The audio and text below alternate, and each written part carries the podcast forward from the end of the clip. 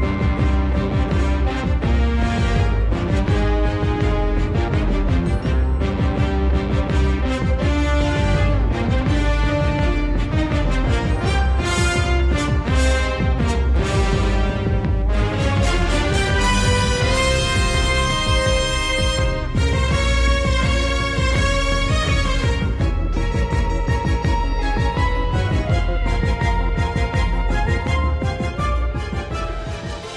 Estamos começando mais um podcast Catching Up.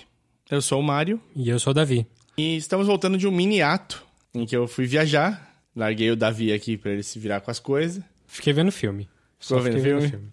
Muito bom. Como a gente está preparando aí um, um, um especial para o lançamento do irlandês, hoje a gente vai fazer um dos nossos básicos, que é recomendações. Isso. Como teve bastante tempo aí, a gente conseguiu ver bastante coisa boa, não tão boa, você adora ver filme no avião, tem filme de avião. Muito filme de avião. Mas se você nunca ouviu o nosso podcast, aqui a gente geralmente escolhe um tema em que um domina um pouquinho mais do que o outro para um catch-up no assunto do outro. No ali. assunto do outro. Nesse caso, filme de avião. Não, mentira. e aqui, se você quiser falar com a gente, a... primeiro você acha a gente em todos os agregadores de podcast, aí dá para assinar pela página que você está ouvindo ou pelo iTunes, pelo Spotify, em todos os lugares. Temos, tem todos os links na nossa página. Se você quiser falar com a gente, pode mandar um e-mail para a gente no podcastcatchingup.gmail.com Ou procurar a gente no Facebook, no facebook.com barra podcastcatchingup. E o nosso Twitter e Instagram tem a mesma handle, que é arroba podcatchingup. Além disso, se você quiser só xingar um ou outro, de preferência o Davi, é, pode achar a gente no Twitter, onde eu sou arroba o desinformante. E eu sou arroba dedonato. Então, maravilha. E aí, aproveitou esse tempo aí? É, vi, vi um, bastante filme novo. É? Um pouco no cinema. Achei que você ia um tirar pouco... um atraso aí de uns filmes da década de 60, 70. Ah, isso é, isso é lema pra vida, né? Não é... que, que década que você tá agora? Não, eu, o, esquema que eu tenho feito, que é um negócio de longo prazo, é pegar filmes anteriores, a, assim, décadas em que eu vi menos de 10 filmes por ano. Hum, então você está tentando tirar um atraso. É, mas isso, dessa vez eu não, não fiz nada muito nesse sentido. Mas Então eu tenho uma lista ali de filmes que eu, que eu quero ver que são anteriores a 1970, que é o ano mais antigo em que eu tenho mais de 10 filmes, para ir vendo então, e fechando uma... pelo menos 10 filmes por ano. Pelo menos 10 filmes por ano. E Muito aí, bom. acho que ainda não fechei 10 em nenhum outro ano, assim, mas tô, tô indo atrás, tô chegando lá. Espero ansioso pelo livro. vai, ser um livro vai ser um livro grosso. Bom, é, eu... Mas vi muito filme, vi, vi, muito filme desse ano, muito lançamento de agora. Acho que legal para se atualizar aí. Bom, eu vi, eu terminei uns que eu tinha começado, eu vi, acabei tirando um atraso ou outro, porque filme, filme de avião, para mim, é, normalmente é alguma coisa que ficou, passou pelo cinema, você não achou, ou você não achou tempo para ir, ou você não, não achou a empolgação para ir no cinema para ver. Você falou, quando tiver na TV, no, no, no, no Netflix, no NetNow, no, no Prime, sei Quando lá. der eu vejo. Quando der eu vejo. Uma hora eu assisto aí. E a minha hora normalmente é o avião. Eu gosto, gosto bastante. Bom, eu tenho, eu tenho, óbvio, né? Em voo eu gosto de pôr uns. Ah, se eu tô com muito sono, eu ponho uns bem bobos. Pra, tipo, se eu dormir, eu não vou ficar triste com, com o sono. Então, sempre tem um ou outro. Nesses daí, entre esses, teve o MBR, o MBR, o, o Man in Black International, que eu não tinha visto ainda, que é bobo e divertidinho. Tem o Hellboy novo, que... Você vai fazer um catadão desses... É, desses só mais... Só pra dizer que você viu. É, mais, mais acelerados aí. O Hellboy novo... Eu, eu gosto muito de Hellboy, dos quadrinhos. Eu gosto dos dois primeiros filmes do Del Toro. Del Toro. E esse não era meio desnecessário, assim, a minha sensação assistindo. Me diverti? Me diverti. O Hellboy é legal, os personagens são bons, mas a ação tá super tosca. É, é o estilo do filme, a, essa ação. Puta, pode até ser, mas sabe quando ficou ruim? Eu, pode ser o estilo, mas escolheu mal o estilo. Infelizmente ficou uma merda. Isso, escolheu mal. Eu vi o Long Shot, aquele com a Charlize Theron e o Seth Rogen. Nem sei qual é. Não? É, tipo, passou bastante propaganda. Ah, é um que era, é tipo o Knocked Up. É, é, Que é o Seth Rogen pegando uma mulher totalmente oito da- níveis é, acima dele. Sim, é isso mesmo. Tipo, ela, ela quando era criança, ele tinha, sei lá, uns 14 anos, ela tinha, sei lá, 18 ou 16. Não, é, sei lá, diferença pequena. Ela foi meio que ba- babysitter dele umas vezes. E é assim que eles se conheciam. E hoje em dia ela é secretária de Estado e é a escolha do atual presidente que não vai tentar se reeleger para ser a próxima presidente. É Uhum. o nome do, do partido. E ainda assim ela se interessa pelo Se inter- gordinho de é. risada engraçada. E ele é jornalista, só que ele é um jornalista cheio de escrúpulos e, e que quer, tipo, fazer diferença. Então, quando o jornal dele é comprado por um, um magnata aí do, do- dos jornais, ele fala, mano, eu não vou ficar aqui, foda-se, você vai, fazer, você vai destruir tudo que a gente construiu. E aí, nisso, ele acaba indo parar numa festa, ele é despedido, e ele acaba indo parar numa festa pra se animar, onde ela também tá. E aí eles se reencontram e a coisa a coisa anda a partir daí. Bobinho, umas piadas boas. Seth Rogen ah, costuma acertar em piadas. Timing é muito bom. A Charlize tá solta, também tá super divertida. Mas super Descartável. dispensável. descartável, dispensável. É, passando na sessão da tarde, manda ver. Se você estiver em casa um dia de tarde, passar ali na sessão da tarde, manda ver que você vai se divertir e tal. Mas não é um filme pra você marcar, assim. E aí, pra fechar, no, em, num hotel que eu fiquei, também pus pra passar dois filmes ali meio correndo, é, que é o Cock Blockers, que eu não sei como é que foi em português, mas Não sei também. bobinho também, Eu super... ouvi falar bem desse. É divertido, lógico, as piadas são boas, funciona. A ideia é- são as meninas adolescentes e os pais das meninas adolescentes Isso. que não querem que elas entrem em encrenca sexual. É, e, ele, e co- como é que eles vão. Como é que eles keep up com uma geração que está muito à frente, né? Então, tem esse confronto das gerações, a dificuldade de você usar as novas tecnologias e tudo mais e tal, em relação aos filhos, mas também como usar isso contra os filhos depois. Então, Cock Blockers não é o nome que ficou no final. Ficou só Blockers. É um desenho de um galo, isso, e, E blockers, isso, é. porque senão não ia vender nos cinemas e tal. Eu, é, Talvez eu pudesse passar, né? É. E aí eu vi o Shawn and Hobbs. O- o- Putz. é. Não, eu, eu, eu sou. Eu tô totalmente fora dos Velozes e Furiosos, assim. Eu vi o primeiro só. O primeiro tem, tem um- uma coisa de ser diferente pra época que ele tava e tudo mais, e, e criar um gênero novo. E eu gosto muito do terceiro, que é tipo um, um- uma banana dos roteiristas e diretor pro, pros atores. Fizeram um filme muito legal em Tóquio. Esse é o 4, não é? Não, o 3 O 3. em Tóquio, tipo, fora de toda a, a- o que eles tinham criado, mostrando que era possível fazer um filme legal sem precisar dos caras. Um monte de conceitos japoneses enfiados ali e tal, que pode parecer besteira e pode ser legal também, dependendo de como você estiver no dia. Mas Shawn Hobbs, descartável, total. O, o- um dos caras é vilão no- nos filmes, eles acham um jeito tênue super. Como é que a gente vai fazer esse... o policial e o vilão. O, ban- o policial e o bandido trabalharem juntos num filme? Hum. E aí é, é, é tênue, é difícil. Mas você engoliu isso daí, o filme é divertido. Tem um monte de cena de ação non-stop. E traz o, o, o cara que é o bandido pra franquia com a possibilidade de participar dos outros filmes do lado do, do resto do, da galera, entendeu? Porque mesmo assim, tipo, se você, lem- você assistiu o primeiro, eles são bandidos, né? Eles são ladrões, os caras no primeiro. E o, o, o Paul Walker é um infiltrado da polícia no negócio. Mas aí você descobre que eles têm um código de honra, que eles têm uma conduta e não sei o que lá tal. Então essas são as besteiras que eu vi. Então, você, o, você recomenda o Robson Shaw? Mais ou não. menos. Nas besteiras aí, se quiser dar uma... Se você quiser desligar o cérebro, o Robson Shaw é, é bom pra isso. Acho que é uma coisa assim... eu- normalmente eu assisto filme desse tipo... Ah, você viu, sei lá, três dos 28 Transformers. Você viu todos os Velozes e Furiosos. Eu vi porque, meu, é aquela coisa. Você dá play e o cérebro desliga e você descansa e se diverte com alguma ação, porradaria, tiro, essas coisas. Tem, tem um pouco de diversão em ação nesse descabida desse jeito. Ah, é, eu vi o Godzilla 2 também. O Godzilla 2 é divertidinho também, eu acho que vale. Talvez o, o Men in Black International abra uma possibilidade de franquia nova, né? Deles explorarem com esses atores novos aí que eles usaram. Ou até sair o, o Chris Hemsworth. Mas não vai. Foi um fracasso de bilheteria, deu prejuízo pra todo mundo. Então já era, falou. É, tinha uns, uns alienígenas novos lá, umas coisinhas engraçadas e tal, mas sem o Frank fica difícil, né? O cachorro. Ah, O, o Pug. o Pug.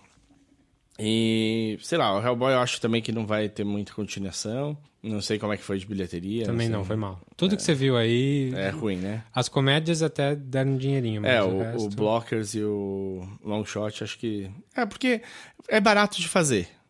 E aí, tipo, qualquer dinheiro que dá é lucro já, né? Porque foi barato, então. Você deve, deve ter alguma coisa. É o, é o esquema Kevin Smith de fazer filme. Ele falou: poderia fazer filme até o fim da minha vida, porque é barato. É, quantidade, não qualidade. É. É barato. Dá um pouquinho de lucro, o cara sabe que é uma aposta certa. Foda-se, vai lá. Tá.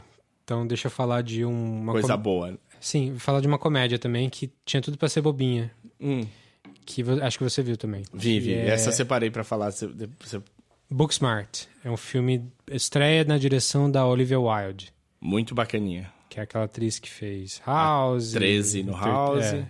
É, enfim, já Fez viu. Tron. Fez, fez Tron Legacy. A única coisa boa do Tron Legacy, além da música do, do Daft Punk. Daft Punk. Mas enfim, é a primeira vez que ela dirige e é uma comédia de high school, de duas amigas. Um coming of, coming of age. É, é, é, é filme de high school mesmo. Eles estão se formando, é o último dia da formatura, é o último dia de, de aula e eh, elas têm a festa que elas querem ir. Então, super basicão. É, elas são duas nerd que ralaram a vida, tipo, a vida escolar inteira pra entrar nas melhores faculdades, porque elas tinham um plano de começar a vida delas. Chega no último dia, elas descobrem que, tipo, as pessoas que curtiram e aprontaram também entraram em escolas boas e elas ficam. Uma delas, mais do que a outra, fica possessa. E fala, mano, então essa última noite a gente vai curtir o que a gente não curtiu. Isso, e é um filme de só dessa noite, praticamente, assim, é do, do dia mais ou menos. Mas é, tem tudo pra ser super bobinho, mas a, a, a química entre as duas é muito boa. É, Bela, Ela, belo casting. as atrizes, a, a, a- as principais, uma delas é a Beanie Feldstein, que você deve lembrar do Lady Bird, que ela fazia a amiga, a amiga mais gordinha da, da, da Lady Bird lá. E a outra menina fez um monte de coisa na TV, fez Justified, uma menina meio prodígio, assim. Que, Que é muito boa, inclusive. muito boa. As duas estão ótimas. Então, então. A primeira que fica brava de não ter aproveitado, eu, eu já tinha visto, até por causa da Lady Bird fica mais na cabeça. Uhum, a- a A outra meio que come out of nowhere pra mim, assim. Não, não, eu já tinha visto ela bastante em TV. Ela faz bastante TV. O nome dela é Caitlin De Dever. Dever, Dever, não sei. Mas não são só elas que fazem o filme, assim. É todo o elenco em volta, todos os alunos São, muito legais. são tá? muito interessantes. Aquela mina muito louca, ela é ótima. É. E assim, tem, tem aquele grande problema de filme de high school em que quase todo mundo tem 20 e poucos anos e tá fazendo o papel de adolescente. E isso tem nesse filme. Mas tudo bem, porque não é. Barrados no baile, assim. É, não chega nesse nível que a galera com, com rugas de 40 anos fazendo adolescente, mas, mas é no caminho, assim. Eles parecem. Eles têm cara de um pouquinho mais velhos mesmo. Só que o filme não é pra ser uma representação 100% da realidade, assim. É um filme. é, ele é divertido, ele tem a profundidade dele ali, te faz pensar em, algumas, em alguns momentos, mas ele é muito bem escrito. E os personagens são bem interessantes. Apesar de ser um, um esquema meio. Esse high school é de milionário, assim, porque todo mundo vai numa escola ótima, todo mundo tem. É meio cidade pequena, né? Aquela. Los Angeles. Ah, é em Los Angeles É, mesmo, é em Los Angeles. É, esse high school de milionário mesmo. É, eu- É. é isso. Mas- É verdade, eu esqueci. Porque elas citam, sei lá, duas, três vezes a cidade só É, no filme. sim. Mas é, a, a questão ali. Essa questão não aparece no filme. Não. É como se. É porque a Olivia Wilde é desse. Ela é de Nova York, mas ela é desse meio. Assim, os pais. Acho que a mãe dela é uma jornalista famosa, todo mundo super intelectual. É, e- então, e ela fez uma, uma escola fora de Nova York e, e, tipo, acho Não sei, eu só sei que ela é muito. Ela, ela cresceu com dinheiro, não milionário, mas cresceu com dinheiro bom e super intelectual, engajada, um monte de coisa. E é, e é esse mundo, esse, esse filme se passa nesse mundo, no high school desse mundo. E é muito engraçado, é um filme. é, acho que o mais próximo que a gente chega seria o, o mais recente, assim, é o Super Bad, mas melhor, assim, Eu mais... acho melhor- é mais, ele é mais intelectual que o Superbad, né? É. O Superbad é mais zoeiro. É, mas é, é esse nível de, de, de bastante piada, é, uma atrás da outra. Tem muita. A Olivia Wilde é casada com um cara que era do SNL, o Jason Sudeikis. Isso. Então tem um monte de gente do SNL que aparece lá. Tem o Will Forte aparecendo, tem o Jason Sudeikis aparece no filme também, numa cena excelente, tipo como diretor delas. Tem a Lisa Kudrow do Friends que aparece também, a mãe de uma delas. Enfim, tem bastante gente. é, Legal, os famoso. adultos são famosos, quase todos. Sim. A professora delas é muito legal A também. Jessica Williams fazia o Daily Show. Daily Show. E legal, né? Que ela tá. Sim, né, ela, ela desencanou o Daily Show e foi, foi ser famosa. É, ela tinha feito. Ela tinha dado um programa pra ela, né? No Comedy Central, que não foi pra frente, acho. Não Não- sei. Ela fazia umas coisas que não era de, de jornalismo, assim. Era, era só a atuação e comédia. Mas enfim, recomendo bastante Booksmart. Não parece ser bom. Assim, eu não sou muito de fã de. Eu não sou muito fã desse tipo de filme. Mas esse me pegou bem de estar, sei lá, os primeiros 20 minutos eu tô dando risada pra tela, assim. De, assisto o resto do filme com um sorriso no rosto. Eu, eu me diverti também. eu- foi um dos que eu vi com um pouco mais de preparo ali, né? Com, sabendo que eu não ia dormir, que eu ia prestar atenção e tal. Então esse eu prestei, prestei mais atenção. Legal. Então essa é a minha primeira recomendação. Tava pra entrar, acho que entrou no Hulu agora. Em alguns lugares ele tá no É, Netflix, mas é. não no Brasil. Entrou no Hulu, sem dúvida. Tem nos aviões. E deve ter. Daqui a pouco entra no Netflix. É o tipo É. de filme que vai entrar no Netflix. Ou entra no Netflix ou vai estar no Now também. Alguma. Provavelmente ligado à HBO ali, porque tem cara mais da HBO do que do Telecine. Então o título é Booksmart. E, enfim, deve estar aparecendo por aí logo logo. O que mais você tem aí? Eu tenho dois. Eu percebi que eu acabei dois filmes que eu tinha começado e não tinha acabado. Um a gente falou aqui, você falou bem, então eu vou só comentar, que é o. A gente acho que falou os dois até aqui. Então eu vou comentar por cima dos dois só. Que é o Parasite. Eu não tinha visto, eu tinha começado, dado play e parado. porque- Já estreou aqui, Parasita. Sim, o Parasita Estreou tá no cinema. estrear? Não, tá no cinema, tá no cinema. Filme coreano. E gostei, gostei. É, é, tipo, é incrível como é bem. O casting é muito bom. A família principal, né, que você segue o começo da, ali do filme. Dá uma relembradinha no, no sinopse bem, bem básica, pré-spoilers. É uma família coreana que tá muito mal das pernas ali de dinheiro. Então, É. pai, mãe, dois filhos adolescentes adultos. Dois É, filhos ad- tipo, 20 jovens, pou- 20 é. e pouquinhos. Exato, tipo, já em época de faculdade.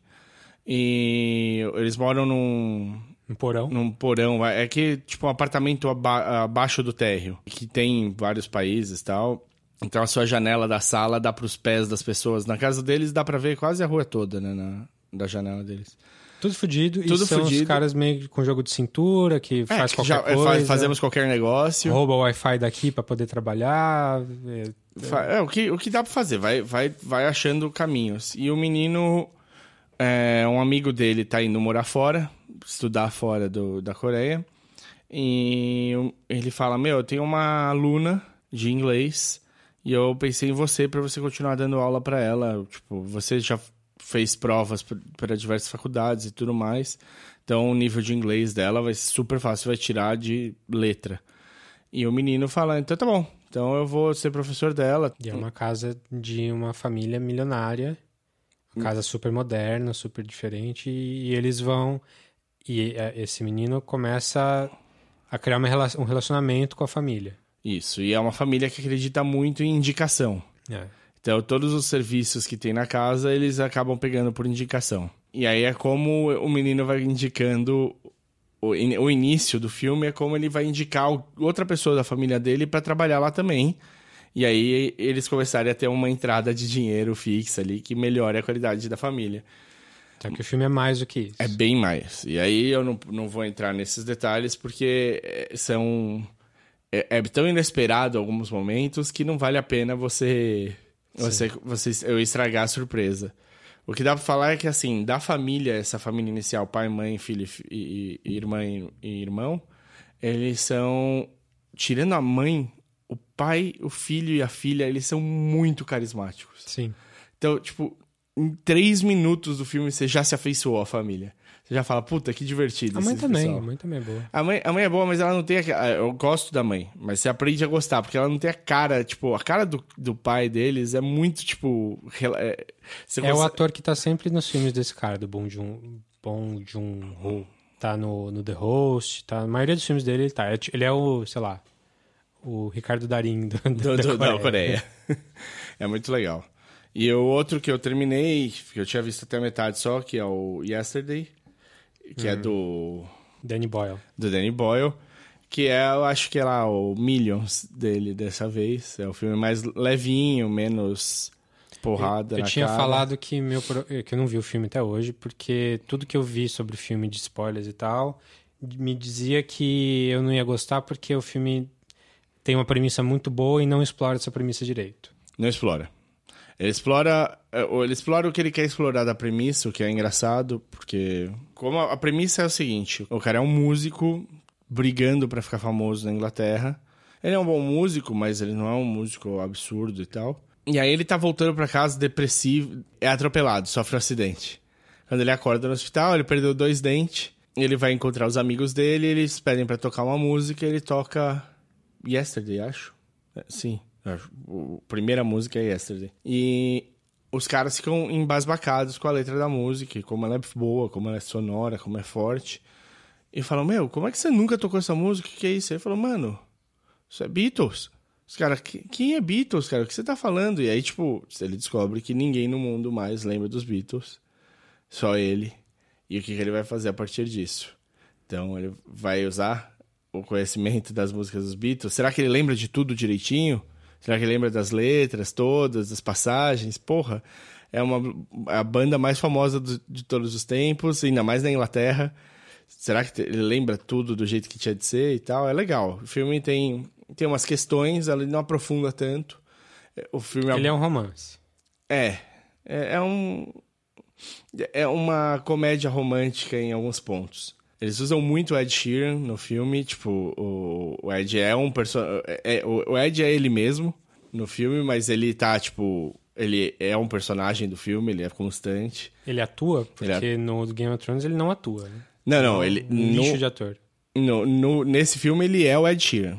O Ed Sheeran assim. sendo Ed Sheeran. Mesmo assim. Não tenho ideia se ele tá atuando ou não.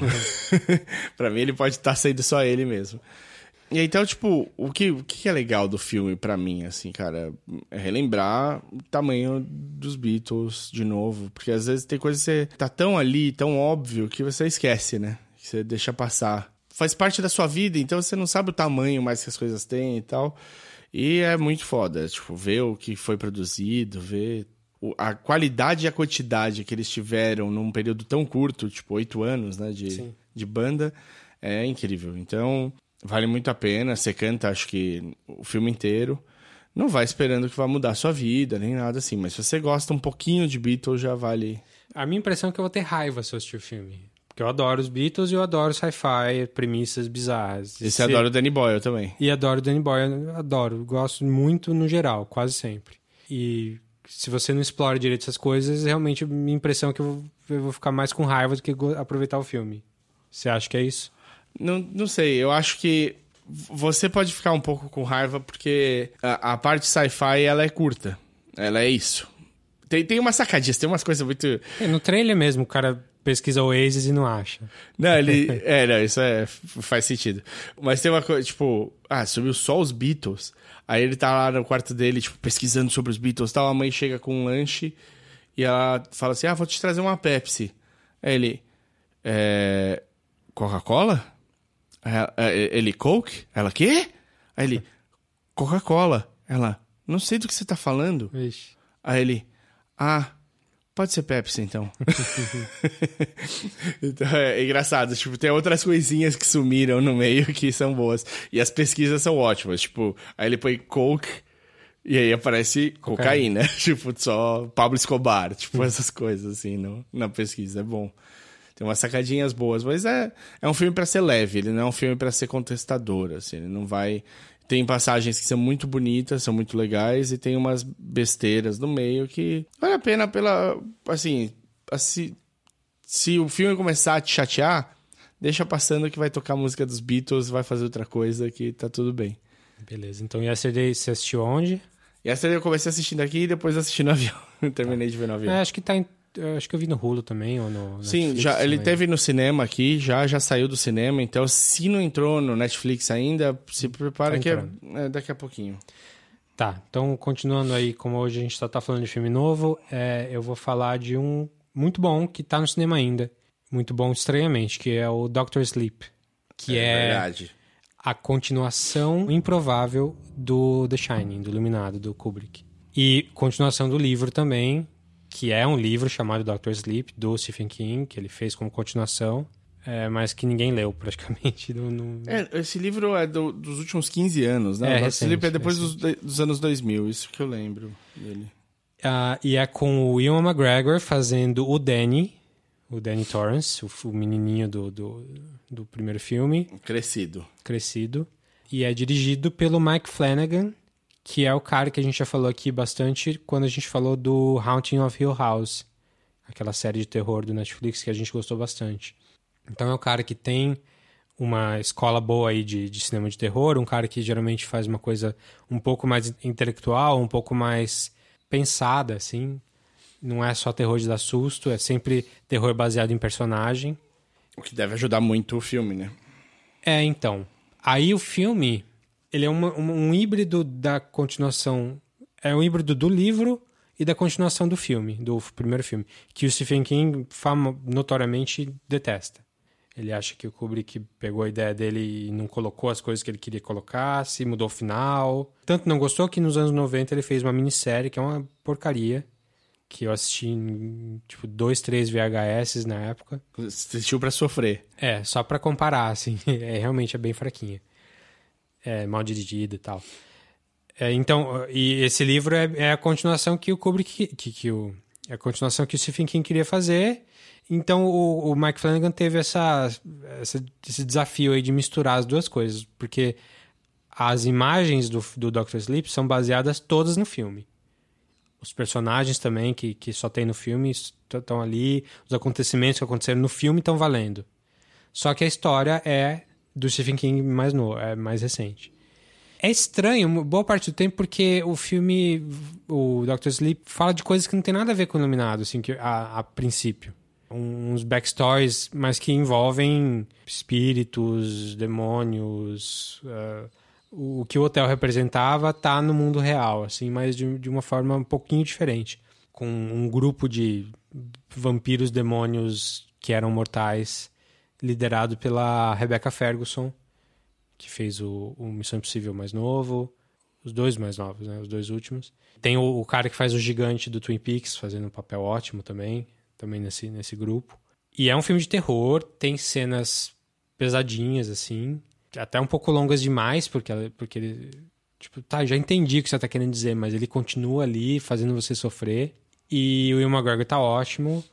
E tem uma outra menina que é super poderosa, assim como. Ele é tão estranho, o McGregor, como o Danny, é tão estranho quanto o moleque era, como o Danny. É, ele virou, assim, não é spoiler porque é tipo comecinho do filme. É, ele virou um alcoólatra como o pai dele, fudido na vida. Ele faz uma coisa no filme, que eu nem vou falar o que é, que me deixou super chateado. Eu não sei como que eu. Não sei como que o filme espera que eu goste dele depois daquilo. Mas a ideia é essa, assim, é. Acho até que foi mão pesada demais. Acho que não precisava ter essa cena dessa forma. Mas ele é um cara que virou um alcoólatra e tal, tudo fudido e vai. Uma hora ele foge, vai pra uma cidadezinha pequena e quer se recuperar e começa fazendo trabalhinho, trabalhando na, na cidade. Tá fugindo dele mesmo. E aí ele, aí o filme começa, ele é o protagonista a partir daí. Entendi. Mas é bom, o filme é bom. Boa parte do tempo. Ele não parece uma continuação do Iluminado, apesar de ser diretamente. Aí na parte final fica mais claro. É um pouco corda bamba, assim, porque é um equilíbrio muito difícil de conseguir ali. Você fazer jus a um filme tão importante, tão famoso e tal, e ainda tendo a visão do Stephen King, que é uma visão diferente a do que foi o Kubrick. Mas eu acho que dá. Acho que o cara vai vai bem. É um filme que eu recomendo se você gosta de terror, se você gosta de Iluminado. É, ele tem um. Ele não é um filme perfeito, ele tem uns excessos, ele tem umas coisinhas que talvez não precisavam estar ali. Mas no geral ele é um bom exercício, assim. Então vale a pena. Mas tudo bem, você, gostou, você gosta de Kubrick, você gosta de um outro excesso em vídeo é, também. Ah, sim. Mas assim, é, é um pouco diferente, assim, ele... É, às vezes não precisava ser continuação iluminado, às vezes faz sentido ele ser continuação. Entendi. Então tá no cinema ainda e daqui a pouquinho deve estar tá no, no, em todo lugar. Em todo lugar. Então que o é, filme é Do Doctor Sleep, Doutor Sono em português. O título é terrível do livro também. É, não, chama Doctor Sleep. Chama. Livro, né? Você sabe o que quer dizer o filme, o título do filme, numa frase no meio do filme e nunca é resgatada depois. Passou. Se Passou, perdeu, acabou, perdeu. Acabou. Não, não é nem que você não vai lembrar, é que não faz sentido para a história do filme. Não tem porquê. Podia ter mil outros títulos. Então, acho que mancada do Kubrick e mancada do, do Kubrick estúdio. não, do King. Mancada do King e mancada do estúdio de ter continuado, Mantido. mantido isso como título do filme. Tanto que o filme não foi para frente. O filme fez muito pouco dinheiro. Nossa, mas na Europa, cara, a- principalmente na França, a propaganda pro Doctor Sleep tava Mas pesada. até aqui, São Paulo tava cheio de propaganda. Mas mesmo assim não. Não, não bombou. Nos Estados Unidos eu sei que não fez muito sucesso. Na Europa eu não sei como é que estão os Não, números. tudo Às vezes tinha acabado de sair lá também. Sim. Enfim. Mas, é, poxa, que filme você vai ver? Doutor Sono. Porra, Doutor Sono. O que, que é Doutor Sono? A continuação do Iluminado. O quê? Ninguém. O boca a boca não funciona, assim. Tipo, é, é um título ruim. Não- ninguém quer ver um filme. Mas queria o que? O Iluminado 2? Sei lá, assim, esse ia vender mais. Ia ser um título tão, tão ruim quanto, mas ia vender mais, pelo menos. A pessoa ia saber o que que é, né? Mas enfim, recomendo Dr. Sleep aí, até se você se quiser in- incentivar esse tipo de filme arriscado. Apesar de ser uma continuação, é uma continuação arriscada. Eu recomendo, então procurem aí Dr. Sleep. Vou falar de uma coisinha mais legal, vai? Hum, Vou falar de Where'd You Go, Bernadette. hum, esse eu não consegui ver ainda, tô louco pra ver. É um Filme novo do Richard Linklater. Linklater. é, a gente gosta bastante do cara. Esse é um filme mais leve dele. Não é tão verborrágico. É verborrágico, de certa maneira, porque é com a Kate Blanchett, né? De- na- no papel principal. Billy Kudrup. Cru, não, Crudup. Crudup. É, eu sempre falei Kudrup. É, Billy Crudup. Que é o, o Manhattan, né? Ele é Manhattan, ele, ele tá no Almost Famous lá, fazendo Sim. um papel importante. É vocalista do, do Almost Famous. I am a Golden God. É isso. Aliás, essa cena a Golden God tem referência no Booksmart. Tem, tem sim.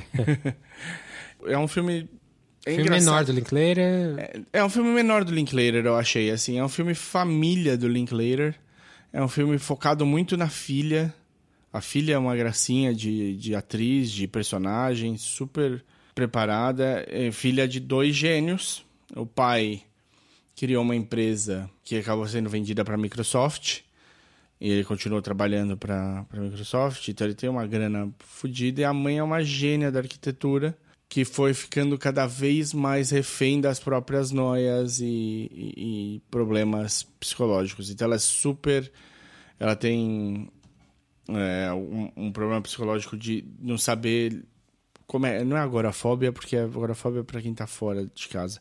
É uma fobia social, de interagir com pessoas e ter dificuldade sempre dessa interação e acabar cada vez se isolando mais e mais e mais é centrado nela, né? A Kate Blanchett, o, é, o filme é Ela é a Bernadette. ela é a Bernadette, ela, o filme é ela. Ela tá muito, muito bem, o texto é muito legal, é super bem conduzido, mas é, é- é, tipo, não é um filme que vai, vai fazer você sonhar, não é um filme que vai fazer você se discutir suas ideias. É um filme sobre essa família, esse core, e como, tipo, tem uns twists de, de percepção do cara, da- das pessoas se ligarem de alguma coisa que são muito pro fim e acaba acontecendo de maneira muito rápida. Tipo, você fala, ah, ou de repente, de repente a pessoa se liga de uma coisa, ela fala, nossa, eu acho que eu fiz isso errado. E tudo bem, a vida eu acho que é assim. Né? Às vezes, de- do nada, você uma coisa mostra pra você e você fala, puta, caguei. Não percebi, mas tinha cagado ali e não, não tinha visto. Mas em filme é legal quando tem a construção, né? Que te leva até esse ponto, assim, e tal. E aí algumas vezes não acontece. Mas é legal, não tira o mérito, não. Acho que vale a pena. Pra não falar que eu não vi o filme, eu vi cinco minutos. Eu parei porque minha esposa queria ver também e a gente deixou pra depois. Mas me vendeu uma vibe um pouquinho Wes Anderson, assim, de... Tinha um pouco, tem um pouco do, do, do ritmo e do estilo de personagem do Wes De Anderson. todo mundo ser super intelectual e Isso. falar meio rápido, não Isso. sei o quê. É, podia ter escrito, sido escrito pela é, Amy Sherman Paladino lá da- do, do Gilmore Girls. O, mas não, é, é- tem, tem um pouquinho nos personagens, né? Não no conceito do filme e tal, mas tem. Tem muita gente legal no meio. Tem a Kristen Wiig, tem é, a vizinha delas, é, Tem a Mega Mulaney. Mega Mulaney. Tem, tem bastante gente legal no, no filme. Não é um- o cast é super bem feito. A história, então é só isso, é só uma história menor assim. Quando você tá acostumado com com o Linklater, pelo menos ou te levando para um lugar onírico em que você pensa sobre uma vida que você não viveu, ou ele te levando num, em um debate mais sério, co- como Waking Life, sei lá, alguma coisa assim, que você vai, ó, eu- nada mais onírico do que o Waking Life, e eu coloco o Waking Life como um algo mais sério, assim. é. É.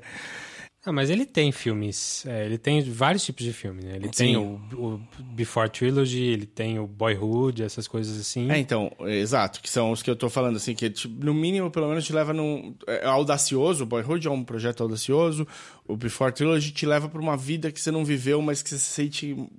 Depois, quando você assiste os filmes, é como se você tivesse vivido elas um, um pouco, assim. E também super intelectual, de discussão de ideias. De ideia, tal. sim.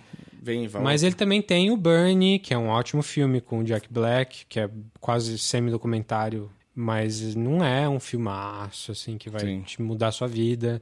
Tem, sei lá, Fast Food Nation, que é um Sim. filme político, pequeno. E o cara, ele, ele viaja em vários... Vários, Vários segmentos. Eu acho. Então, esse eu acho que tá numa linha paralela dele, assim. Não é nenhum desses exatamente. Assim, é uma outra coisa.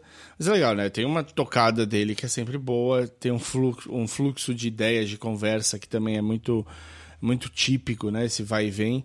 Mas tem personagens mais travados em alguns momentos. Tem situações menos. Que, que os personagens têm menos o que eles sa- sabem menos o que eles vão dizer. A Bernadette, principalmente em momentos, ela é muito travada na parte social, mas ao mesmo tempo é um filme que acho que é o filme mais família, talvez, dele nesse sentido.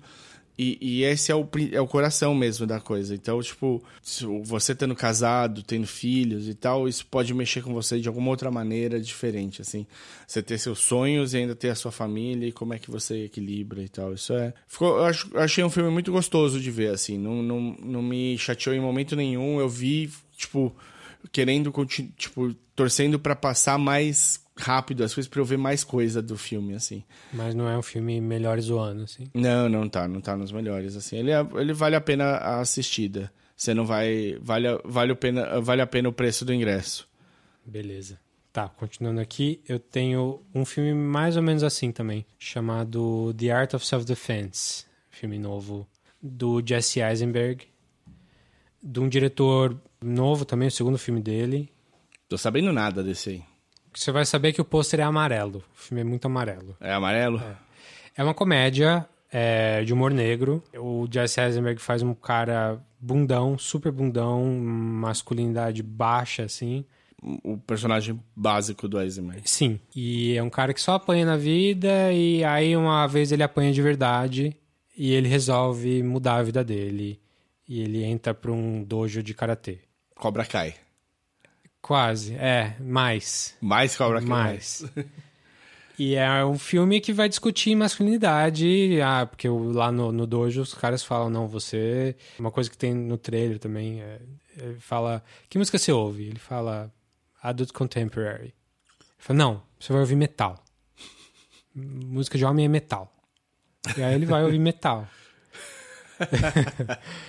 É, é um filme muito na cara, é um filme muito aberto, assim, ele, ele tem... O pessoal compara muito, e é muito claro essa comparação, se você assistiu, com o Fight Club, é, que tem discute as mesmas ideias. Só que o Fight Club discu- discute essas ideias no meio de várias outras e de uma maneira muito inteligente, muito sutil. É, é- O filme não é nada sutil, mas o jeito que a ideia está sendo passada é- é sutil. Sim, sim. É o Tyler dizendo que ele é, é- eles são uma geração criada por mães e não por pais, e que não sei o quê. E, e nesse filme, não. No, no Art of Defense, é escancarado. É tipo, É na sua cara. você tem que ser um macho alfa. Vai ser um macho alfa. É um filme crítico ao machismo. Claramente Claro, crítico. óbvio. Sim. Assim como o Fight Club. Assim como Fight Club. É, só que é um filme menos. É um filme mais simplório. Entendi. Ele é bom, ele é engraçado, você vai rir, mas não, não é assim. Jesse tá bem? Tá, ele tá igual. Ele Tá- tá convence como lutador? Convence, porque a ideia do filme é que ele se transforme e tal. Mas é, é um é um filme legal, um filme engraçado. É, ele é simplório, de novo, eu acho que é o maior defeito dele. Não tem nada que acontece. Assim, coisas estranhas acontecem. Mas olha que acontece, você fala. Uau, que ideia louca. Não, você sabe, ele vai falar macho alfa, vai, vai ter a mulher que, que quer entrar nesse mundo. O subtexto é texto. Exatamente. O, o- no Fight Club tem muito subtexto, apesar do texto gritar na sua cara, tem muito subtexto. No Artist of Defense quase não tem. É um filme muito textual, assim. Ok, vai te fazer dar risada, não é muito longo. Ele é bem amarradinho, ele acaba muito do jeito, de um jeito satisfatório. Mas não vai mudar a sua vida. Não vai mudar.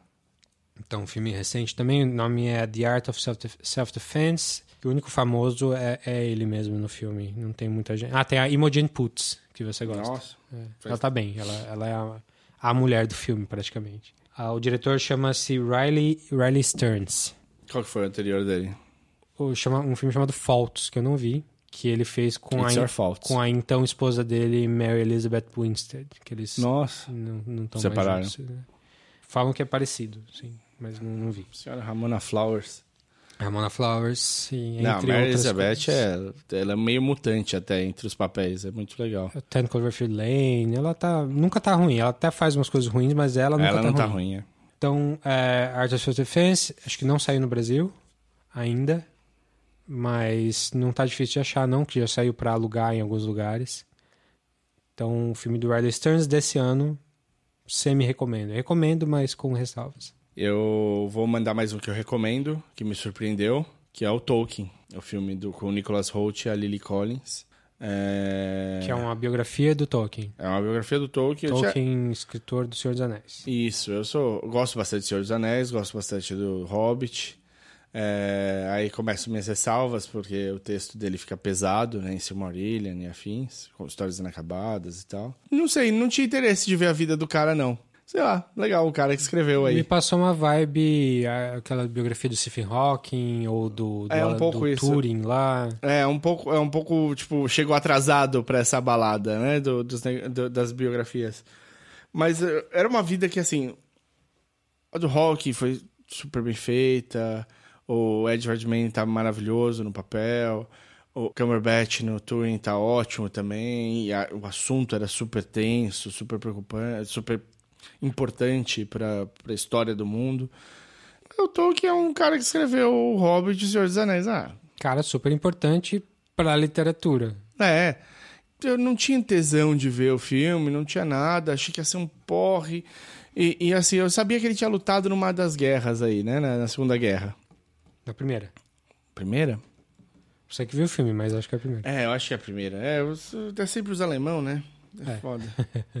Se você não, não reconhece o nome do, do protagonista, do Nicholas Holt aí, do ator principal, ele é o cara do Mad Max Fury Road lá, o, o maluco careca lá que quer morrer o tempo Que todo. é uma loucura ele ser esse, esse personagem, né? Porque ele também é o fera do, do dos X-Men, novos dos novos X-Men. X-Men. E é a primeira guerra mesmo. Ele tava muito velho pra participar da segunda. E eu falei, ah, vou ver, vai, tô aqui, vou dar uma olhadinha no que tá, no, no que é esse filme. E é um filme muito bem contadinho, cara. Ele, é, ele tá na guerra, começa na guerra, e ele tá tentando achar um amigo dele, que tá, tá nos flancos com ele, e a, vai pra cima, a história, tipo, vai voltando no tempo, o tempo todo. Então, enquanto ele vai rodando na, na guerra, ela volta pra contar um pedaço da história dele em diferentes momentos. E Só pra trás. só pra trás. Tudo, tudo, Tudo pra trás. infância, É. adolescência. Então você descobre, tipo, coisas muito loucas dele. Eu vou tentar não dar muitos spoilers, vou dar doi- do- duas coisinhas da Tem história. spoiler pra esse filme? É, não, é, tem porque, tipo, eu não, não sabia nada, não sabia o que esperar, então foi, achei interessante. Mas você descobre que ele fica órfão muito cedo, pai morre, a mãe vai para uma outra cidade, o pai abandona eles, sei lá, eu é muito muito no começo eu já até paguei. Tem ele um irmão menor e a mãe, tipo, né, em Birmingham tinha quase nada de dinheiro, quase nada de nada. Mas ela tinha muito, ela era muito imaginativa. E ela fazia, contava as histórias usando a luz e fazendo dragões e afins pro, pro irmão mais novo. E ele ficava maravilhado com, com essas coisas. Mas ele era meio nerdão já ali, tipo, no, na cidade natal deles lá, ele já brincava de espadas e tal, no, na floresta, perseguindo. E a mãe, muito rapidamente, morre. A mãe estava doente, não tinha contado nada para eles, e ela sabia que ela não tinha muito tempo de vida, ela vai para a cidade para deixar, tentar deixar eles com alguma chance de sobreviver. E ela deixa eles sob o cuidado de um padre que coloca eles para viver numa casa de uma uma senhora rica, sem filho, sem marido, sem nada. Nessa situação que eles estão vivendo, junto da senhora, eles vão para um colégio muito bom, com pessoas com muito mais dinheiro. Eles são ótimos alunos, o Tolkien é super, super obstinado em estudar, principalmente línguas. Um cara que fala latim super bem, e ele começa ali a desenvolver a parte de línguas dele, que é tão importante nos livros. Nesse, nesse meio, ele faz um grupo de amigos que, são que também são voltados para a arte e que querem mudar o mundo. E aí começa a história de verdade. Como é que ele, ele vai se.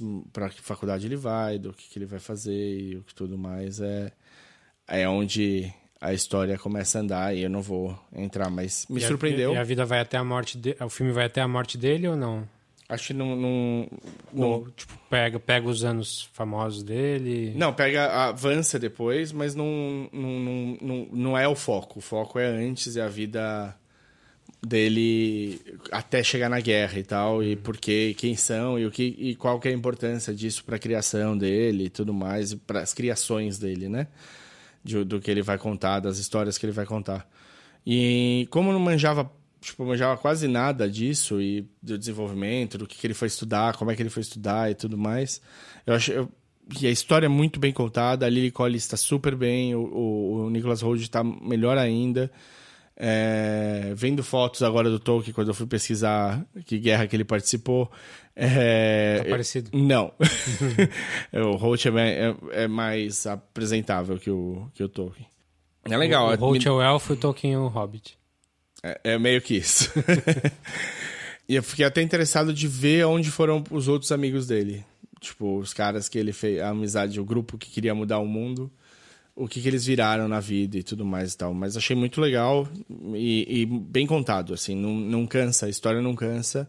Legal, um filme que já passou no Brasil, passou em maio, segundo o IMDB aqui. Boa. É, nem vi passar no cinema. Também não. Dirigido por um finlandês chamado Domi Karukowski, que também nunca não conheço. Ele fez um outro filme que eu ouvi falar chamado Tom of Finland, que também não. Ah, eu ouvi falar também. Ouvi falar, mas não vi. Não vi. Mas então você recomenda? Pra quem quer, quem gosta do cara. É, então, se você tem alguma. Se você gostou do Senhor dos Anéis e tal, você falou, mano, que louco, né? O cara tinha uma imaginação muito louca. Dá uma olhada. Mas é chapa branca, bem chapa branca? Ah, se você. O se tipo. Tipo o Bohemian Rhapsody, assim, tipo, de é. não mostrar as, as loucuras todas que tinha. É, eu não tenho como saber porque eu não sei as loucuras todas que tinham. Então, a princípio, sim. Mas é um filme que é sempre positivo. É positivo quase sempre, assim. Ele tem, tem erros muito gritantes do Tolkien aqui e ali, mas devem ter sido pontos muito importantes do, de, de, dele, assim. E, e ainda assim, mesmo no erro, tipo, ah, perdeu o scholarship não, eles não tipo, não, não faz parecer que o Tolkien foi muito errado nisso. Então uhum. eu acho que é bem chapa branca nesse sentido, sim. Tá, tem mais um aqui que eu quero falar, que é, também é um filme novo, da, de uma diretora australiana chamada Jennifer Kent, que ficou famosa com um filme de uns anos atrás chamado The Babadook. Filme de terror bem pesadinho, de, sobre trauma, sobre... É sobre um ela perdeu o marido e ela tem que cuidar do filho. O filho é um muito problemático. E eles começam a ver um desenho de um livro infantil criar vida e um, virar um monstro. Babadook não é um cachorro? Não, não é um cachorro. Não? São Marmaduke. Marmaduke. Isso. É um filme bem pesado, o Babadook é bem pesado. E aí o filme continuação dela, o, o, o filme seguinte dela saiu agora chamado The Nightingale. E é um filme também de terror, mas não é de monstro, não é sobrenatural, nada disso. Não sei se é de terror, vai. É um drama histórico que se passa nos 1800 da Tasmânia. Na, Eu não sei nada praticamente. é, no meio da guerra dos aborígenes com os ingleses. Caralho. E a protagonista principal é uma irlandesa que toda fodida. É, bom, a gente sabe, né? A Austrália foi fundada como colônia penal e a Tasmânia era pior ainda. Então, se você fazia merda na Inglaterra, na- no, no Reino Unido, você era mandado pra lá e você era basicamente escravizado. Você passava como. Você pagava sua pena trabalhando para outras pessoas. E a protagonista principal é uma dessas pessoas que tá lá, uma irlandesa, que tá lá com o marido, filho, tá sob o cuidado de um. sob o, ser- o serviço de um general lá, um general não, um comandante do militarismo britânico. No meio dessa guerra. Não é uma guerra civil, é uma guerra colonial. E é um filme muito pesado, assim, de, de coisas que vão te deixar muito chateado de acontecer, assim. Até pro detrimento do filme. Essa é a minha principal crítica do filme. O filme te vai te deixar se sentindo mal muito sem não é nem que não tem respiro o filme, mas é, ele é quase uma pornografia de, de tragédias. Então, em algum momento que acontecem umas coisas inimagináveis com a mulher, ela acaba encontrando um aborígene que é um cara que é um faz tudo, que também tem uma vida toda fodida e que ela precisa ajudar e que ele, eles acabam se ajudando a ela buscar vingança. É um filme de vingança, é um filme histórico, enfim, sobre colonialismo e é do começo ao fim um filme tragédia atrás de tragédia e ela buscando vingança e sei lá se eu recomendo muito assim. Eu acho que ele é um filme que fez um barulhinho bom em festivais assim. Você tem de estar na- no, no espírito certo pra ver Cara, esse filme. é tenso. É tenso. Tem de ser aquele dia. É, eu acho. é, tem que ser aquele dia, isso mesmo.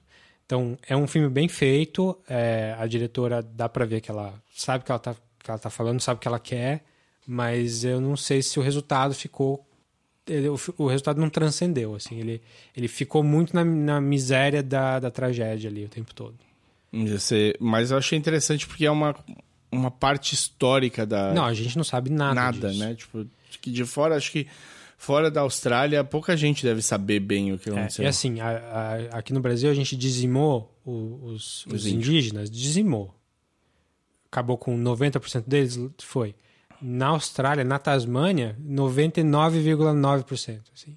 Os caras mataram, mat... e tem cena de, deles matando, como, como a gente fez com os indígenas aqui, eles matando como se fosse nada lá. assim. Então é um filme bem intenso, bem pesado, bem pra você se sentir mal. É, mas é um bom filme, assim. é- não recomendo muito, assim. É, eu fiquei mais chateado com o filme do que impressionado com ele. Entendi. Então- É, e e essa é uma. É é um equilíbrio muito tênue e que você tem de fazer isso muito bem feito. Você tem de sair mais impressionado do que chateado É. sempre. Porque o filme sabe que vai chatear. O filme sabe que o que tá mostrando não é fácil. Sim. Mas. E não é nem que é gráfico, até é em alguns momentos, mas. Não é gore. não é gore, não, não é um filme gore. É um filme que tenta ao máximo ser realista. Só que nesse realismo te chateia mais. Você vê o sangue esp- esp- espirrando, você não, não acha que é realista e beleza, você entra na piada, mas nesse caso não. Mas então, enfim, The Nightingale, da Jennifer Kent, é a recomendação aí. Não sei se saiu em nenhum lugar muito, além de alugar VOD, assim, alugar iTunes, essas coisas. Temos mais uma coisa? Temos séries, né? Temos aí a série do momento. Watchmen, não. Watchmen vai ter. É, tem o Mandalorian. Mandalorian, a aposta principal do Disney Plus aí.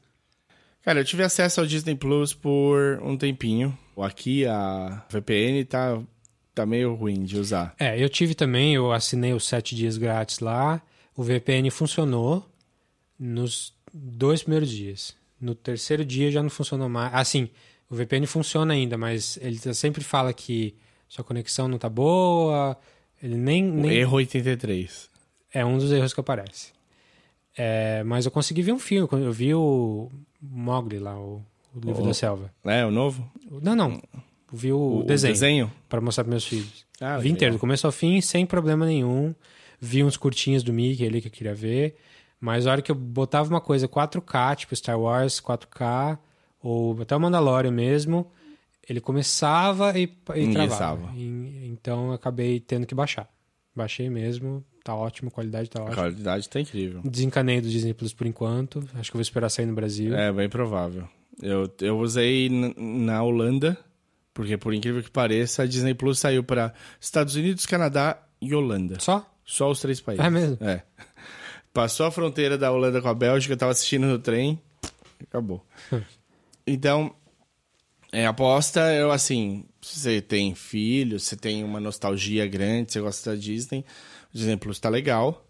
Mas se você quer novidade, você quer ver as coisas mais novas que a Disney fez no cinema e tudo mais, ainda vai demorar um tempo. É, o que tem tudo da Pixar, todas as animações da Disney longa e parece que curta, eu ainda não consegui ver todos, todos, mas tem os curtas do Mickey dos anos 20, 30, 40, tem até por década.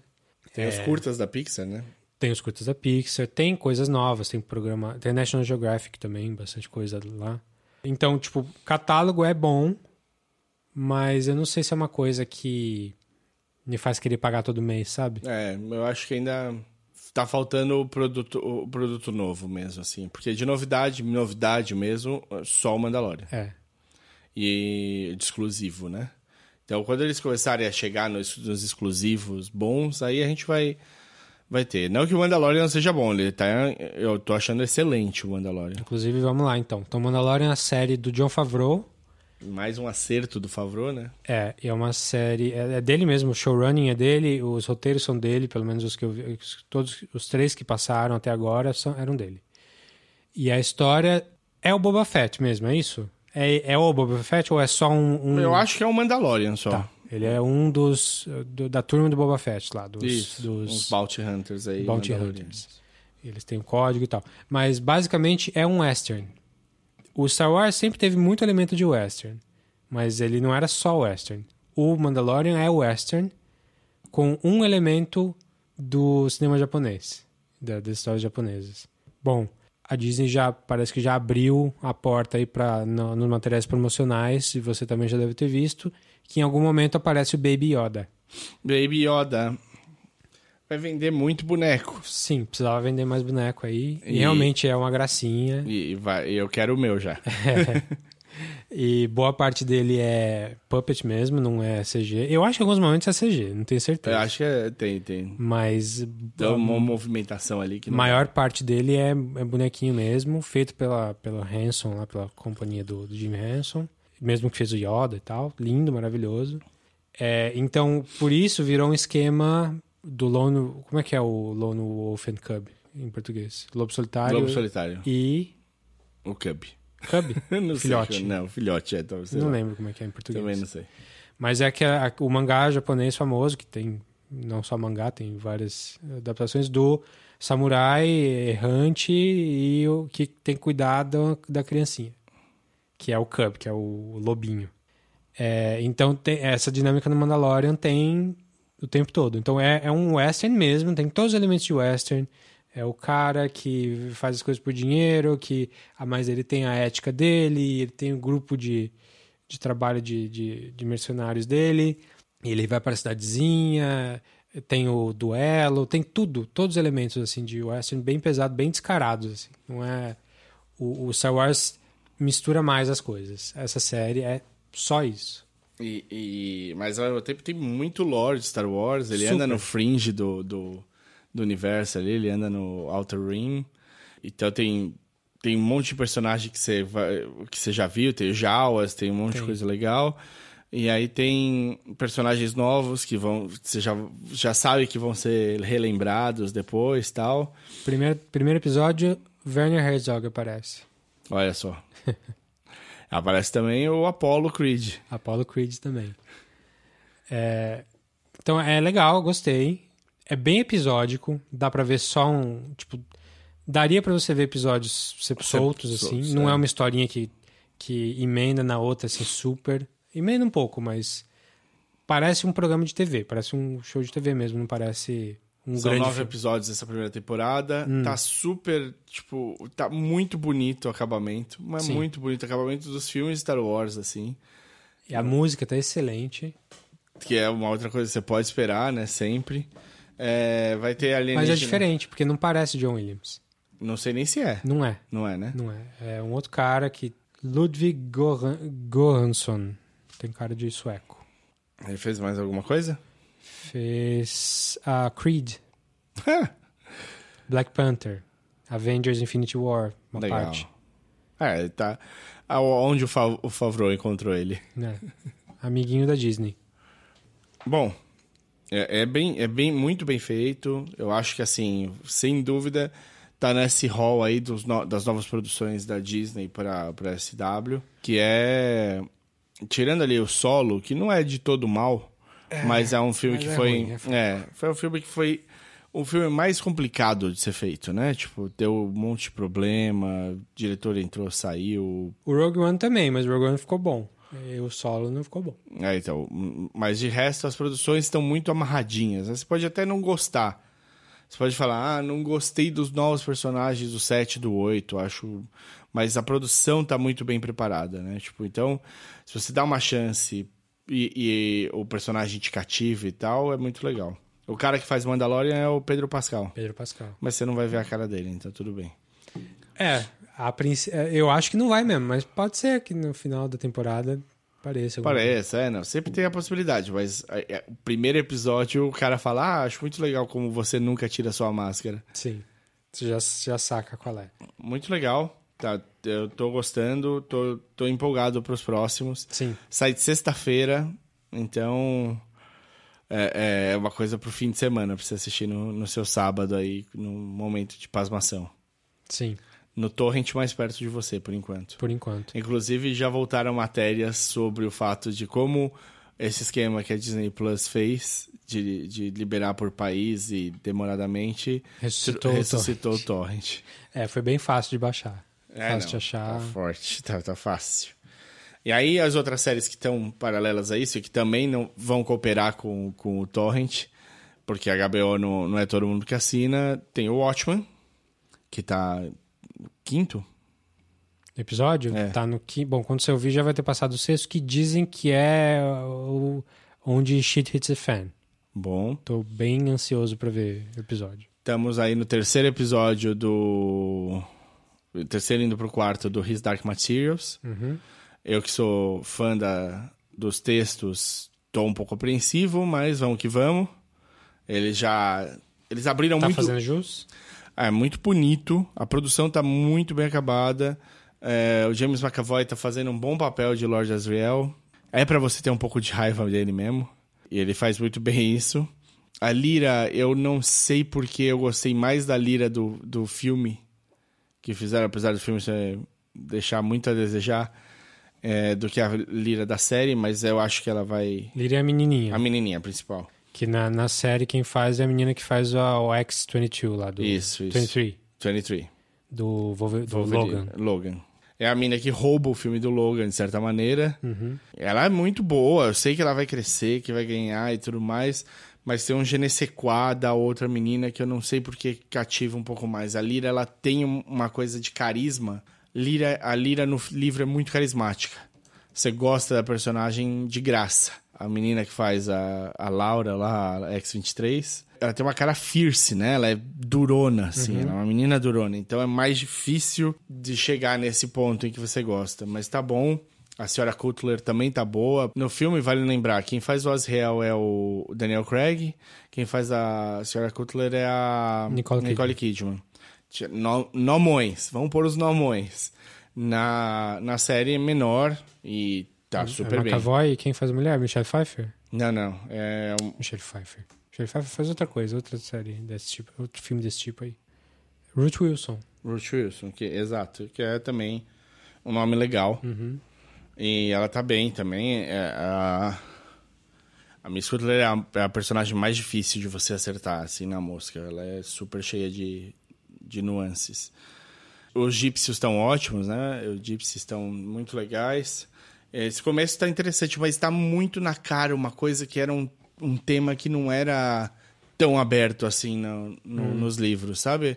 Tem uma, uma parte nos livros que é você descobre de verdade no fim do primeiro e demora até, sei lá, o terceiro capítulo do segundo para você entender o que realmente aconteceu e o que, o que realmente você está vendo. É um twist super interessante que meio que ganha o leitor de cara. E não, nesse aí o, o já começa o Asriel dá na sua chegando. cara já de tipo num, numa apresentação ele dá na cara. E eu falei puta tem essa apresentação? Será que eles comentam assim tão abertamente no livro? Eu acho que eles não comentam tão abertamente eu acho que eles fazem só um, um, um eles dão um tapinha nesse assunto. E aí eu falei tá bom tô pensando aqui é que eu já sei o que acontece. Então quando ele fala eu já sei do que ele tá falando. Será que isso vai é, é por isso que eu, que eu tô achando que tá muito na cara. Mas depois tem uma conversa entre dois catedráticos lá, e na conversa eles falam abertamente de novo. Eu falei, ah, não, tá muito na cara. E aí no terceiro episódio tem um. Ali fica. Então, assim. Ele não tá super fiel ao livro. Não, tem muita coisa fiel, muita coisa. Tá bem. Visualmente tá muito bonito. A HBO, para variar, fazendo um trabalho incrível nisso.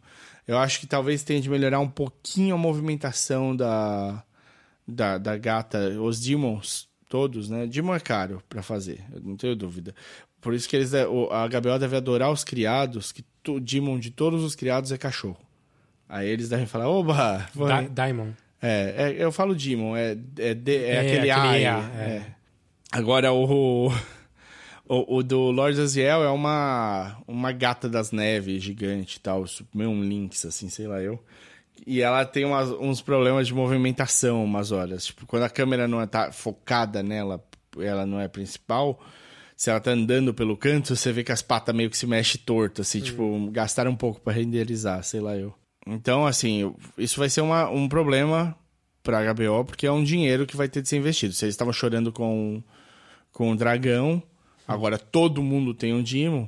O Pantalaimon da, da Lira vira tipo, as crianças, os Demons das crianças, até elas chegarem na idade adulta, podem se transformar em qualquer animal o tempo todo. Eles ficam indo e voltando. Uhum. Pra, dependendo do que eles precisarem fazer na hora. Eu lembro do filme que o que mais aparecia era um urso polar.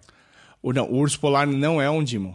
Eles ah? são. É, eles são, cara, eles são uma raça do mundo. Ah, tá. E eles têm. Eles são donos do norte. É um reino no norte. Eu não li o livro, não vi o filme, não vi a série. É, então, então ele é um. Chama Urso de Armadura. Eles são conhecidos por isso e eles são super nobres, super altivos. E eles acham que sem armadura eles não são ninguém. A armadura faz deles um. Eles falam tudo mais tal. Eles têm, tipo, um ranking de nobreza e tudo mais. Já apareceu na série, não? Ah, eu, eu não cheguei no terceiro, mas até agora não. Tá.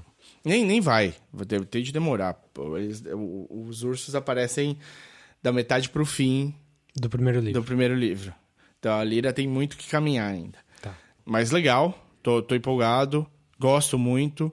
E acho que assim, o, o Philip Pullman participou mais desse da, da, da, série. E se eles decidiram escancarar algumas coisas antes, foi pensado. Foi pensado para Porque é, é assim, o Pullman é um voraz debatedor da igreja. Sim. Então, assim... O Debatedor, tipo, crítico. Crítico pesado. Religiões é... como um todo, né? Outro da igreja católica especificamente. Como, como, um todo, mas a católica principalmente, assim.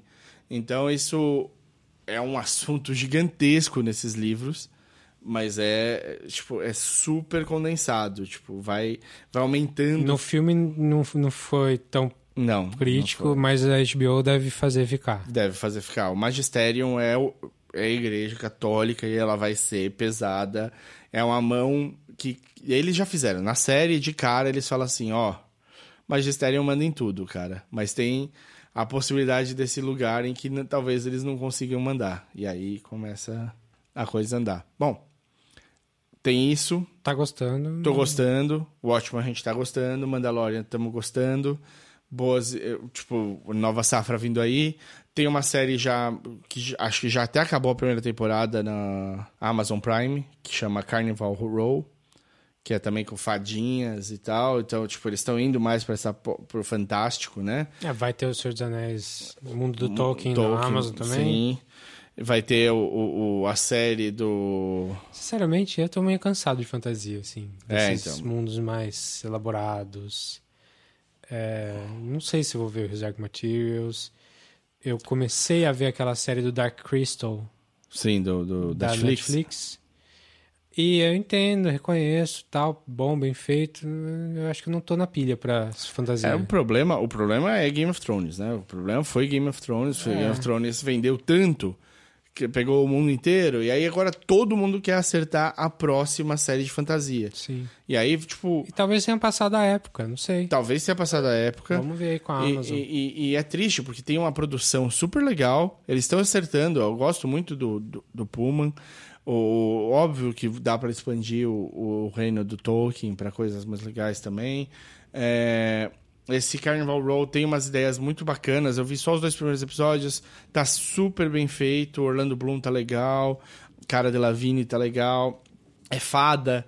Não é uma coisa que você tem em todo lugar. E, e, e beleza, tem guerra, tem territórios inexplorados e tal. Mas tem barco, tem, tem pirataria, sei lá eu. Mas o, o, eu entendo, tá muito, né? E ainda vai chegar o King Killer Chronicles, que é o. Que é que você sempre fala que é ótimo. O Nome do Vento e o, o, o Temor do Sábio. Quem vai fazer? Puta, é uma boa pergunta. Não sei se é. Eu sei que vai sair o filme, vai sair filme e vai sair série do, do King Killer Chronicles. É uma loucura no, no, no sentido. Eu sei que o, o Lin-Manuel Miranda tá envolvido em um dos dois ou nos dois.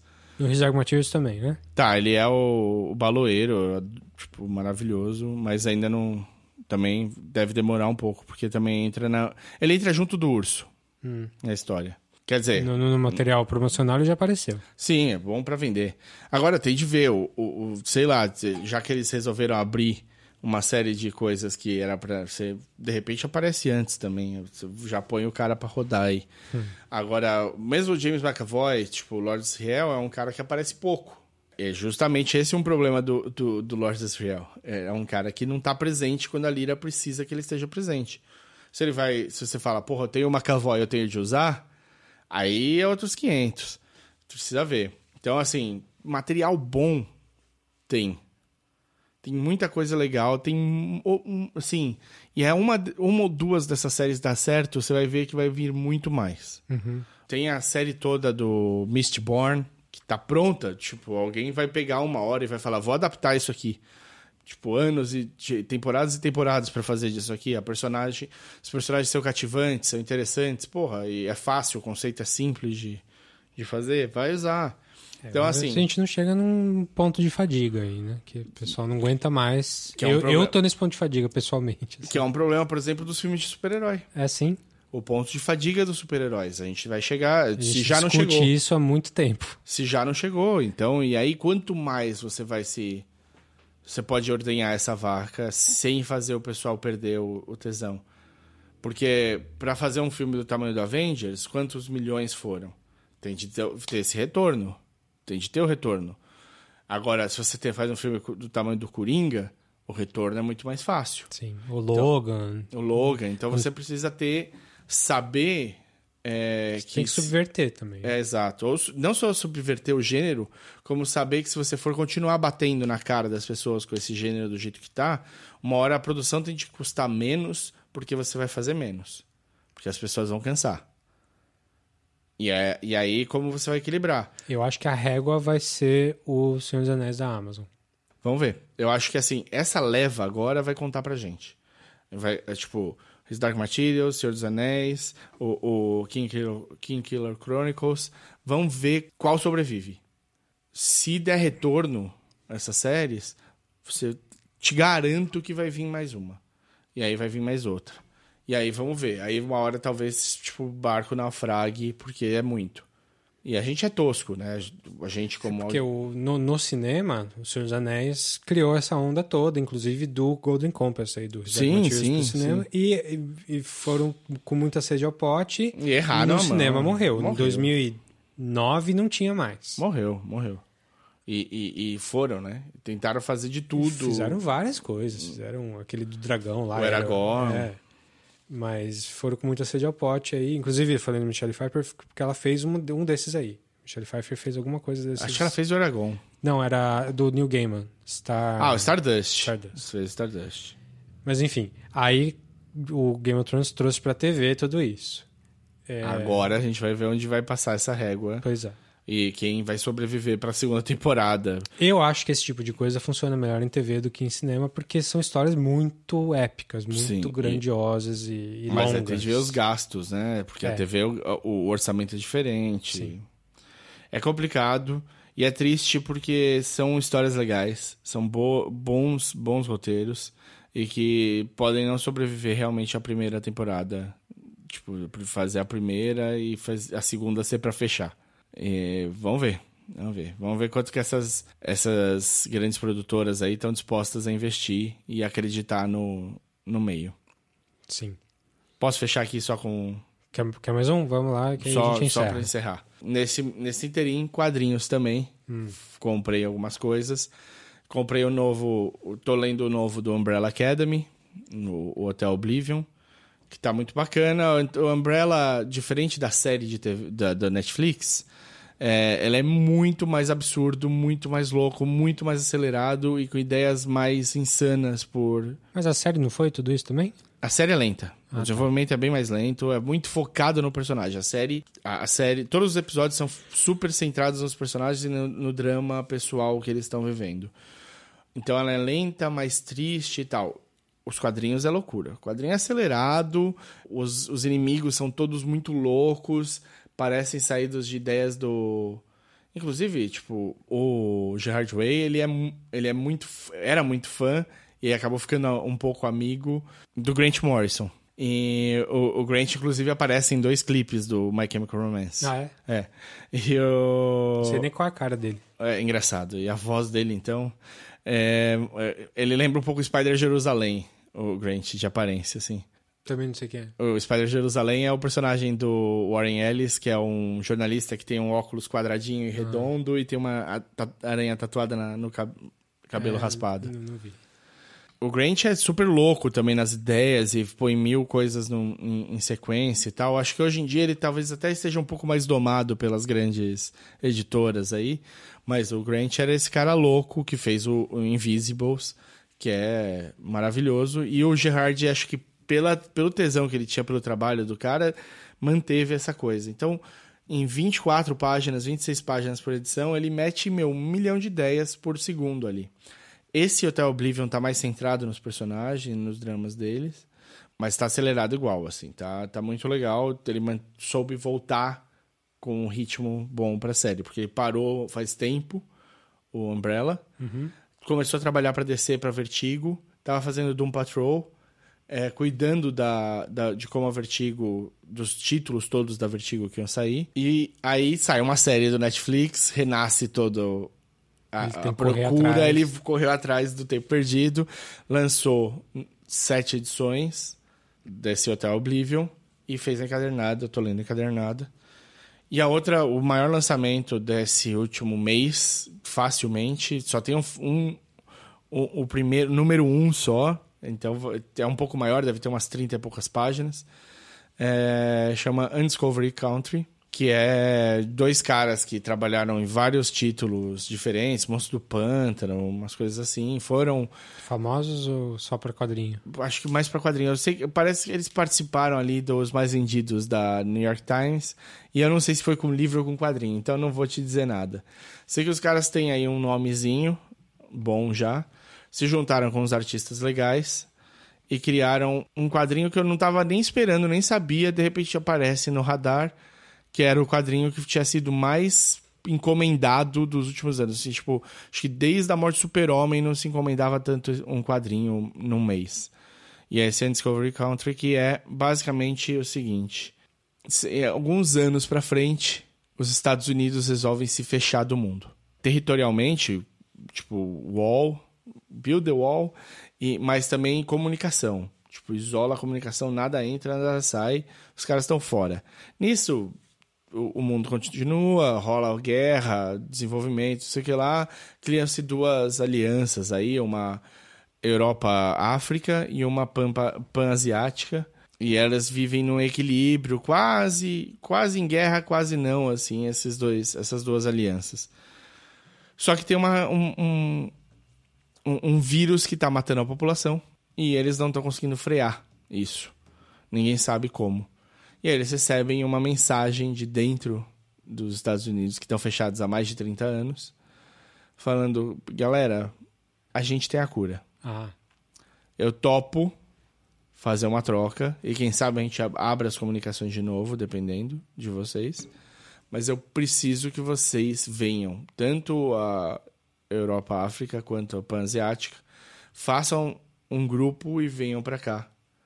Pra gente poder negociar. Tem que ser nesse, no Essa solo com- americano. essa mensagem é de do tipo do presidente, alguma coisa assim? Não, não, É se- um- não se sabe. Você não se sabe porque você não tem nenhuma informação. Parece que é um cara super influente chamado Samuel Eldin. Parece um doutor.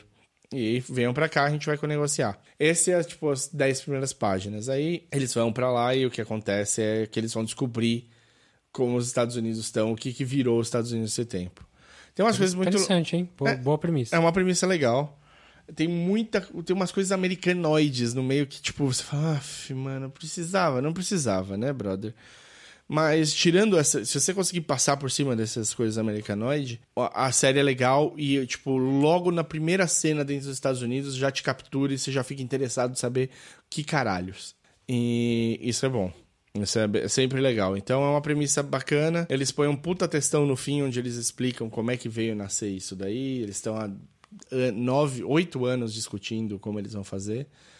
É legal que no meio eles, eles colocam, tipo, que os dois escritores tinham um contato no, na CIA para eles tirarem dúvidas de coisas de que eles iam pôr no quadrinho. Dá pra ser assim? Não dá pra ser? Como é que é? The Americans. Isso, meio da Americas. E o cara convidou eles para fazer um tour pela CIA e depois um tour pelo um projeto lá que é o desenvolvimento de armas e proteções americanas. E eles contam um pouco do que eles viram dentro, é muito louco. Tipo, eles falam que na CIA eles. Os caras mostraram quantas vezes e quão perto Estados Unidos e Rússia chegaram às vias de fato. Quão perto que, e mostram quem salvou, como salvou e os nomes. E, tipo, pessoas que nunca vão ter nome citado. Não foi só a crise, de, crise de 63, 61. Não, não, tipo, to- vários outros momentos da história. É, Teve um que o um cara na Suécia pegou um negócio que ele achou que era e ele não apertou o botão por, porque falou, melhor não. E salvou. E não era, não era. Sempre assim, né? Sempre, Sempre esses- uma. É, um, é num, num quase, assim. Como foi recentemente com o, o submarino Hum, russo. russo na, na- e todo mundo, que caralho tá acontecendo? De repente o cara tá indo pra um lugar, o avião volta pra ter reunião na, no salão. Tipo, tensões vão continuar tendo. E aí na parte de armamento, nossa, tipo, desenvolvimento de swarm, de. de Drone. drone pra ataque. Puta, umas coisas que assim. ah, o, o cyber warfare, umas coisas biz- bizarras, assim, que dá pra. eh, Cada uma das coisinhas que eles viram lá dava pra você desenvolver uma série em cima, sabe? Então foi interessante. Espero que eles sigam um caminho legal e que essa parte americanoide aí seja diminuída, abafada. Saiu o primeiro agora em novembro, aí o próximo só em dezembro, Isso. aí janeiro, fevereiro, um por mês. Um por mês, bonitinho. Tem quatro aqui na, na tabelinha da Image. Os autores são Charles Soule, Soule, Soule É. e o Scott Snyder. Eles fizeram Witches AD, After Death, Curse Words. E os artistas têm o Daniele Orlandini, deve ser italiano, Italiano. e Giuseppe Camunco- Camuncoli, Que também deve ser. também deve ser italiano. E os dois, os dois trabalharam no Monstro do Pântano, assim que eles se conheceram. Um fez uma sequência do Monstro do Pântano, e aí ele ia passar a revista pro outro tocar. E aí eles foram correr um dia e começaram a conversar sobre. Então, Undiscovered Country, da Image, tem nos meios digitais aí. Sim, Tem- facinho. Saiu no Brasil, sabe? Ainda não, acho que ainda não. Mas na, na- no aplicativo da Image você compra ali na Sim. hora e já pode ler. Legal. Então é isso. Muita dica, cara. Muita dica, tudo recente, tudo 2019. Todo 2019. Então esse vai ser o tema aí do, do episódio. Dicas 2019. Boa sorte para vocês. Assim, tem muita besteira. Se você estiver procurando um filme bobo, tem opção. Tem também. E filme cabeça tem também. Série pra caramba. E quadrinhos. Pra você ir no banheiro feliz. então é isso aí. Então a gente volta logo mais com o The Irishman. E mais pra frente a gente vai falar do, do final do Watchmen, com certeza. E do Star Wars novo, com certeza. E sei lá mais o que aparecer aí. Ou se alguma surpresa aparecer no meio. Eu queria falar de Mother's Brooklyn, mas ele vai sair muito depois do The Irishman. Então vai, a gente vai ter de fazer separado mesmo. Tá. É, tem o Marriage Story também. Tem, tem coisa aí pra, pra sair. Quem sabe Vida Invisível, né? Vida Invisível. Devo ver daqui a pouquinho. Muito bem. Então, se você tiver dicas aí, quiser falar com a gente também, só procurar a gente no podcastcatchingup.gmail.com ou no Facebook, facebook.com.br podcastcatchingup. Ou no Twitter e no Instagram, onde somos arroba podcatchingup. Ou procura a gente pessoalmente, onde, no Twitter eu sou o arroba o desinformante. E eu sou arroba dedonato. Valeu! Até a próxima.